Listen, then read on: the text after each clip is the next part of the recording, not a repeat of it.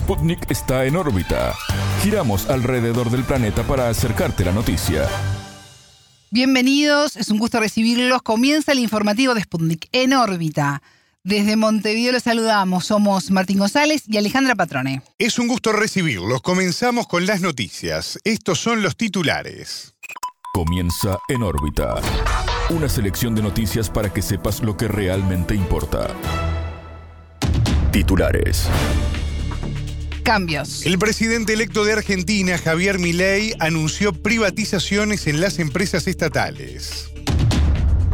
Guerra. Indonesia condenó el ataque de Israel a su hospital en la franja de Gaza. Conflicto minero. Panamá discute sobre la legitimidad del derecho al reclamo en el marco de las protestas sociales más grandes de los últimos 35 años. En contra. La aprobación del presidente estadounidense Joe Biden cayó a sus niveles mínimos. Sin precedentes. El presidente ruso Vladimir Putin destacó el alto nivel de las relaciones de asociación con China. Metas. El presidente uruguayo está de visita en China para avanzar en la posibilidad de cerrar un tratado de libre comercio. Estos fueron los titulares, vamos con el desarrollo de las noticias. El mundo gira y en órbita te trae las noticias. Noticias. Transición. Todo lo que pueda estar en manos de privados lo estará. Así lo anunció el presidente electo de Argentina, Javier Milei, este lunes 20. El domingo 19 se impuso con claridad en el balotaje por 55,69% de los votos frente al ministro de Economía Sergio Massa con 44,30 de los sufragios. Milei, quien asumirá el 10 de diciembre, confirmó que privatizará la petrolera IPF, los medios de comunicación estatales y suspenderá la obra pública. En entrevista con las radios locales, Mitre Rivadavi Continental dijo que llevará entre 18 y 24 meses bajar la inflación, hoy de 142,7% interanual. Primero hay que arreglar el problema de las LELIX, manifestó en referencia a las letras de liquidez del Banco Central. Economista agregó, si no lo haces y abrís el cepo, te vas a una hiperinflación. Para este lunes se esperaba una reunión entre el presidente Alberto Fernández y Milei, que al cierre de esta edición aún no se concretó. Sobre la gobernabilidad del nuevo ejecutivo de Milei, Spundi conversó con el politólogo argentino Pablo Cano. Yo creo que va a haber dos andariveles. Eh, un primer andarivel donde la política, la casta y el status quo corporativo va a tratar de darle al presidente gobernabilidad. Eso funciona por una inercia, este, la inercia propia del poder. Y después hay otro andarivel que es el que menos este, elementos tenemos para pensar, que es qué está en la cabeza del presidente yo la verdad venía escuchando un poquito la radio, veo, veo que Milei salió a hablar en un par de radios, y que diga hoy a la mañana que va a cerrar el Banco Central, me parece que tiene un doble sentido, ¿no? El primer sentido que tiene es generar una crisis a este gobierno para que todas las, este, lo de ajuste de la macro suceda antes del día de diciembre, pero por otro lado probablemente también sea su aspiración personal como presidente con lo cual ese tipo de agenda este, va a romper ese tu corporativo de la política, es cómo reacciona. Me parece que va a haber una tensión entre una parte del sistema político que va a querer ayudarlo a gobernar, donde veo a los gobernadores de Cambiemos, donde veo obviamente a Macri, a Bullrich, donde se ve el sistema de, la política, y después a ver qué pasa con Milei y su agenda personal y su vocación personal.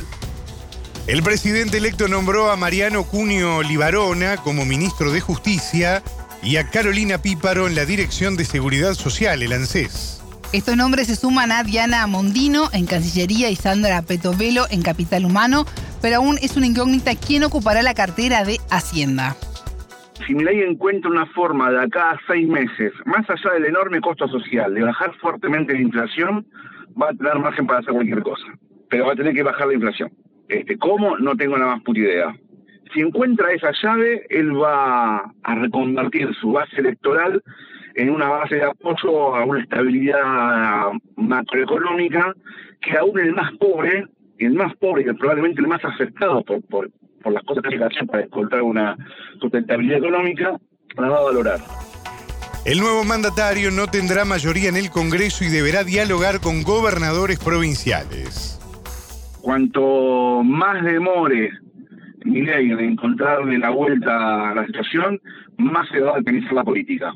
Cuanto más rápido Milei le encuentre alguna, algún norte a su gobierno, mm, probablemente los bloques sean más homogéneos y más este más, eh, más cortos en cantidad. O sea, va a haber un bloque claro de opositor y un bloque claro de que acompaña al oficialismo. Pero mientras, en, el primer estadio, ponerle lo primero que se juega parlamentariamente, que es este, la conformación de las comisiones y las autoridades parlamentarias, tanto en Senado como en diputados. A mí me parece que ahí el peronismo va a mantener una cohesión parlamentaria, sobre todo por, por los recursos corporativos que permite el peronismo, pero cuando abran las sesiones, que van a ser en marzo, no sé si no sé si tiene pensado llamar extraordinarias, tampoco su plan económico tampoco está muy, y su plan político está muy muy dicho, ¿no? Hasta, eh, mm. hasta ahora es solamente una narrativa de lo de, no sé lo otro. Pero si eso no sucediera y hasta marzo en el Congreso, yo creo que recién ahí se va a dar el desmembramiento tanto del peronismo como de lo que es Juntos por el Cambio. Escuchábamos al politólogo argentino Pablo Cano. Guerra. Indonesia condenó el ataque de Israel a su hospital en el norte de la franja de Gaza. La Cancillería del país asiático calificó la agresión como una clara violación al derecho internacional. La acción de las fuerzas de defensa del país judío dejó al menos 12 personas muertas en el centro de salud, las que se encontraban en el área de cirugía. Tel Aviv aseguró que en estas instalaciones se refugian miembros de Hamas. El Ministerio de Salud gazatí, controlado por el grupo palestino, rechazó acusaciones similares de días atrás sobre el hospital Al-Shifa. Estos centros sanitarios comunicaron la falta de energía y de insumos sanitarios a raíz del asedio. Gaza informó de más de 13.000 muertos. El secretario general de la ONU, Alberto Guterres, denunció una matanza de niños sin precedentes en el enclave. En tanto llegó a Egipto el primer grupo de bebés prematuros evacuados del hospital Al-Shifa para recibir tratamiento médico. Por otra parte, este lunes 20, líderes internacionales volvieron a pedir por un cese el fuego del conflicto. En llamada telefónica, el presidente chino Xi Jinping y su par francés Emmanuel Macron llamaron a evitar una escalada de la violencia en Gaza. Los mandatarios concuerdan al respecto a la solución fundamental de dos estados para el conflicto palestino-israelí. A su vez, ministros de países árabes y musulmanes pidieron en Pekín un alto al fuego inmediato. El canciller chino Wang Yi recibió a su homólogo palestino Riyad al-Maliki para abordar la crisis en Gaza. En guardia. Panamá transita sus protestas sociales más grandes de los últimos 35 años, donde el pueblo ejerce legítimamente su derecho al reclamo. Así lo expresó en entrevista con En órbita Abdiel Rodríguez Reyes, doctor en filosofía, profesor universitario y miembro del Polo Ciudadano de Panamá. El experto señaló como responsables de la crisis por el contrato minero a los diputados que lo votaron y al Ejecutivo que lo sancionó. La Alianza Pueblo Unido, conformada por sindicatos y docentes, entre otras agrupaciones, desarrolló un cierre total de 24 horas a nivel nacional. Podemos analizar el momento desde dos puntos de vista. Desde el histórico, habría que decir que lo que estamos viviendo hoy de estas protestas sociales son las más grandes de los últimos 35 años. Desde el punto de vista coyuntural, diversas alianzas populares, bastiones de lucha y coordinadoras nacionales están protestando socialmente en diversos puntos del país, ejerciendo legítimamente su derecho a la protesta social. Y digo esto porque la protesta social es un derecho amparado por la Convención Americana y habría que recordar que nuestra constitución política de la República de Panamá señala que el poder público emana del pueblo. Y digo esto porque algunos influencers y la mayoría de los medios de comunicación se han empeñado en satanizar a quienes legítimamente ejercen su derecho a la protesta social. La narrativa que tienen estos medios es que son financiados por el terrorismo, que son malandros. Además, le quieren transferir la responsabilidad de la actual crisis a los gremios y a los sindicatos, cuando los responsables de que el país esté así en crisis son los diputados que votaron a favor de ese contrato. los responsables son los miembros del Ejecutivo que sancionaron ese contrato ley de forma veloz. Las agrupaciones reclaman al gobierno de Laurentino Cortizo que la ley 406, que aprueba el contrato por concesión minera por 20 años, sea derogada. En tanto, el proyecto de consulta popular del Ejecutivo fue suspendido. Consultado sobre la movilización de este lunes 20, Rodríguez Reyes se refirió a sus implicancias y a las iniciativas que abarcó. A lo que se está llamando es a acciones colectivas, una jornada de 24 horas. Eso implica eh, cierres de calle, volanteos, mítines, marchas y vigilias. Pero tengamos en cuenta que también en las comunidades se autoorganizan y hacen sentir su voz desde diversas formas de tal forma que no estamos ante una sola forma de protestar, sino que de diversas maneras las personas buscan cómo hacer sentir eh, su voz. Y quiero insistir en esto, protestar es un derecho. Como decía algunos medios de comunicación e incluso lo que plantea el presidente de la República, quieren judicializar la protesta social. Hay que recordar que es un derecho y que este derecho no se puede violentar. En órbita también consultó a Florencio Díaz Pinzón, profesor del Departamento de Sociología de la Facultad de Humanidades de la Universidad de Panamá. A juicio del analista, la única solución al conflicto radica en la decisión del gobierno para no desarrollar la actividad extractiva en el territorio. La vía de salida a este conflicto sin duda es la derogación eh, de la ley 406 que establece el contrato minero entre el Estado panameño y Minera Panamá eh, como filial de First Quantum. Eh, y por el otro lado, bueno, hay una, unas demandas establecidas en la Corte Suprema de Justicia para que una vez más eh, dictamine que el contrato es inconstitucional. Eh, sin duda, eh, la salida real es que en Panamá no se den procesos de, no se desarrolle la actividad extractiva en el país, porque es lo que ha anunciado el pueblo en general, en las marchas, en los piqueteos, en los cierres de calles, en la huelga del sector docente. sin duda que no haya extractivismo en Panamá es la gran salida que tiene el país y por supuesto eh, mejorar las condiciones de toda la población en general, porque eh, como es he dicho, también están los, altos niveles de desigualdad en que viven los diversos eh, pueblos indígenas, eh, la población que vive en las diferentes áreas urbanas del país, los campesinos, las mujeres, los jóvenes, que no tienen realmente participación real en la toma de decisión del país y por supuesto mejores condiciones para la educación, la salud, la seguridad alimentaria. Escuchábamos a Florencio Díaz Pinzón, profesor del Departamento de Sociología de la Universidad de Panamá, y antes a Abdiel Rodríguez Reyes, doctor en filosofía, profesor universitario y miembro del Polo Ciudadano de Panamá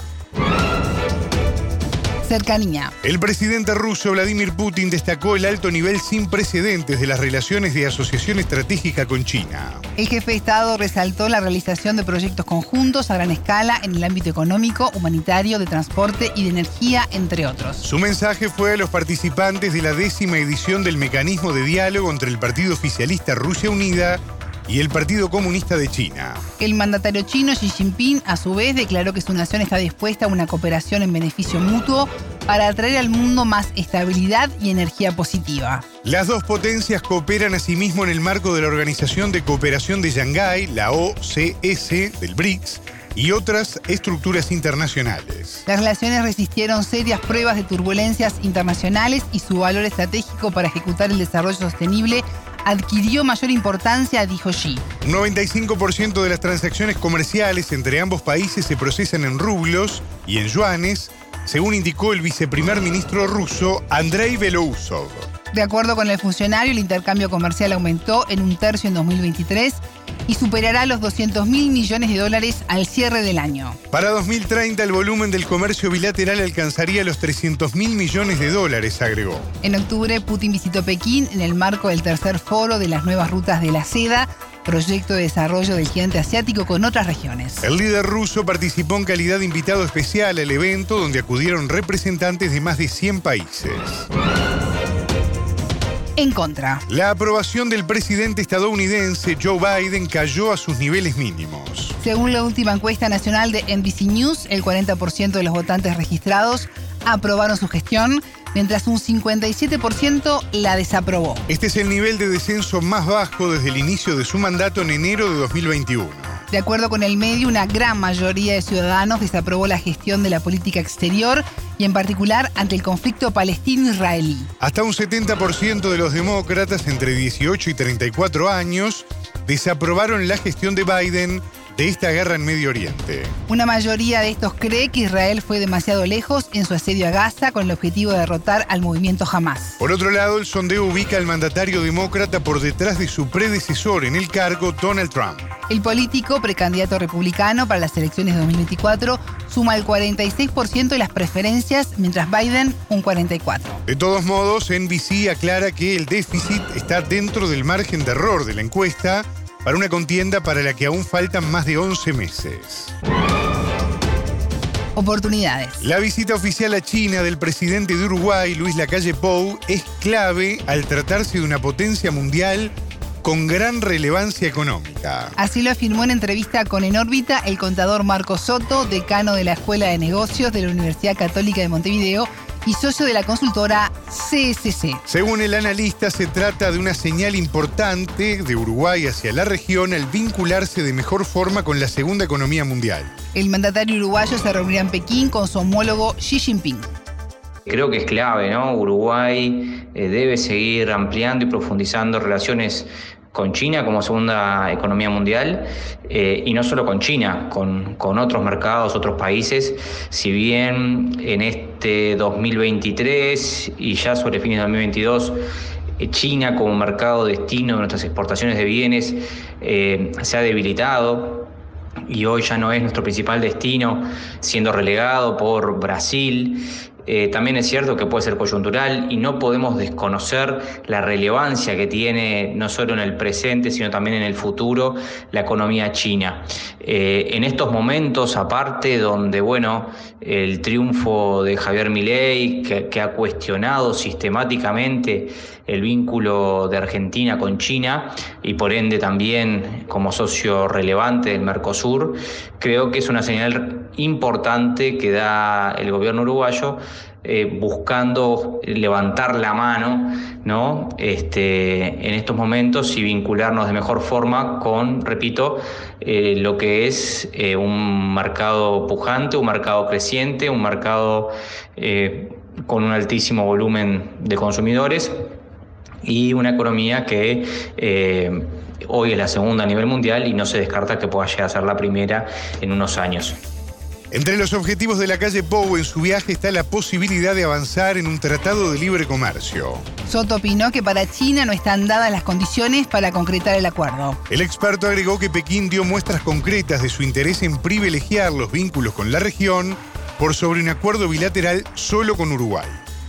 Yo creo que ha quedado relativamente claro a lo largo de, de estos meses del 2023 que efectivamente un tratado de libre comercio en, en estos momentos, en esta ventana temporal, en estos tiempos, creo que estamos lejos. China, si hay algo que ha hecho y hace muy bien, es esperar los momentos de la historia, ¿no? Eh, no, no, no, no, no hace cosas a las apuradas, no toma decisiones a las apuradas, no los corre nadie a, los chinos.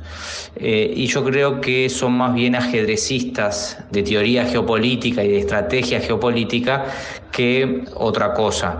Por supuesto que un tratado de libre comercio con Uruguay a China no le agrega nada ni le resta nada. sería como una muestra hacia la región. Y yo creo que en ese capítulo China ha dejado entrever que la preferencia es intentar cuidar los vínculos con la región en su conjunto y que China preferiría, por supuesto, avanzar más en bloque que otra cosa. Como se dice habitualmente, para bailar el tango se precisan dos, y aunque Uruguay quiera o haya querido o haya pretendido firmar un tratado de libre comercio, creo que para China eh, su evaluación final es que no están dadas las condiciones económicas, geopolíticas y jurídicas. El experto subrayó la importancia que tiene para el país sudamericano el vínculo económico con China y sus repercusiones en varias áreas productivas. China representa eh, un gran comprador para productos uruguayos, sobre todo lo que tiene que ver con lo que es la agroindustria, ¿verdad? Eh, en particular es un gran mercado para la carne, es un gran mercado para la soja, eh, es un mercado relevante y creciente con una potencialidad interesante para nuestros lácteos.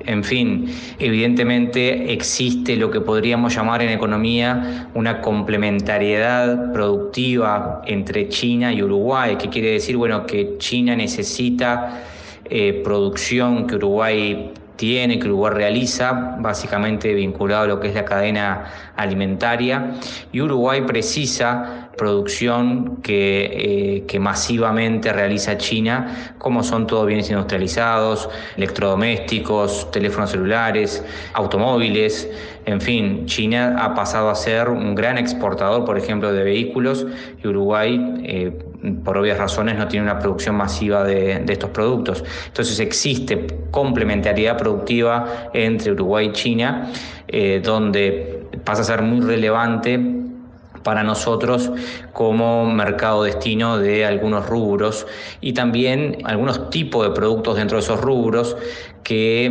no son consumidos por el resto del mundo. Que no hay que poner todos los, huevos en una única canasta, lo dijimos en su momento, la chino dependencia no es saludable, pero también no hay que dejar de, de, conocer y no hay que dejar de reconocer la relevancia que tiene China como un mercado destino y como también un actor relevante en la economía mundial y en los flujos de capitales. Escuchábamos al contador Marco Soto, decano de la Escuela de Negocios de la Universidad Católica de Montevideo y socio de la consultora CSC. Hasta aquí en órbita. Pueden escucharnos todos los días en vivo a las 18 horas de México, 21 de Montevideo y a las 0 GMT por sputniknews.lat. En órbita.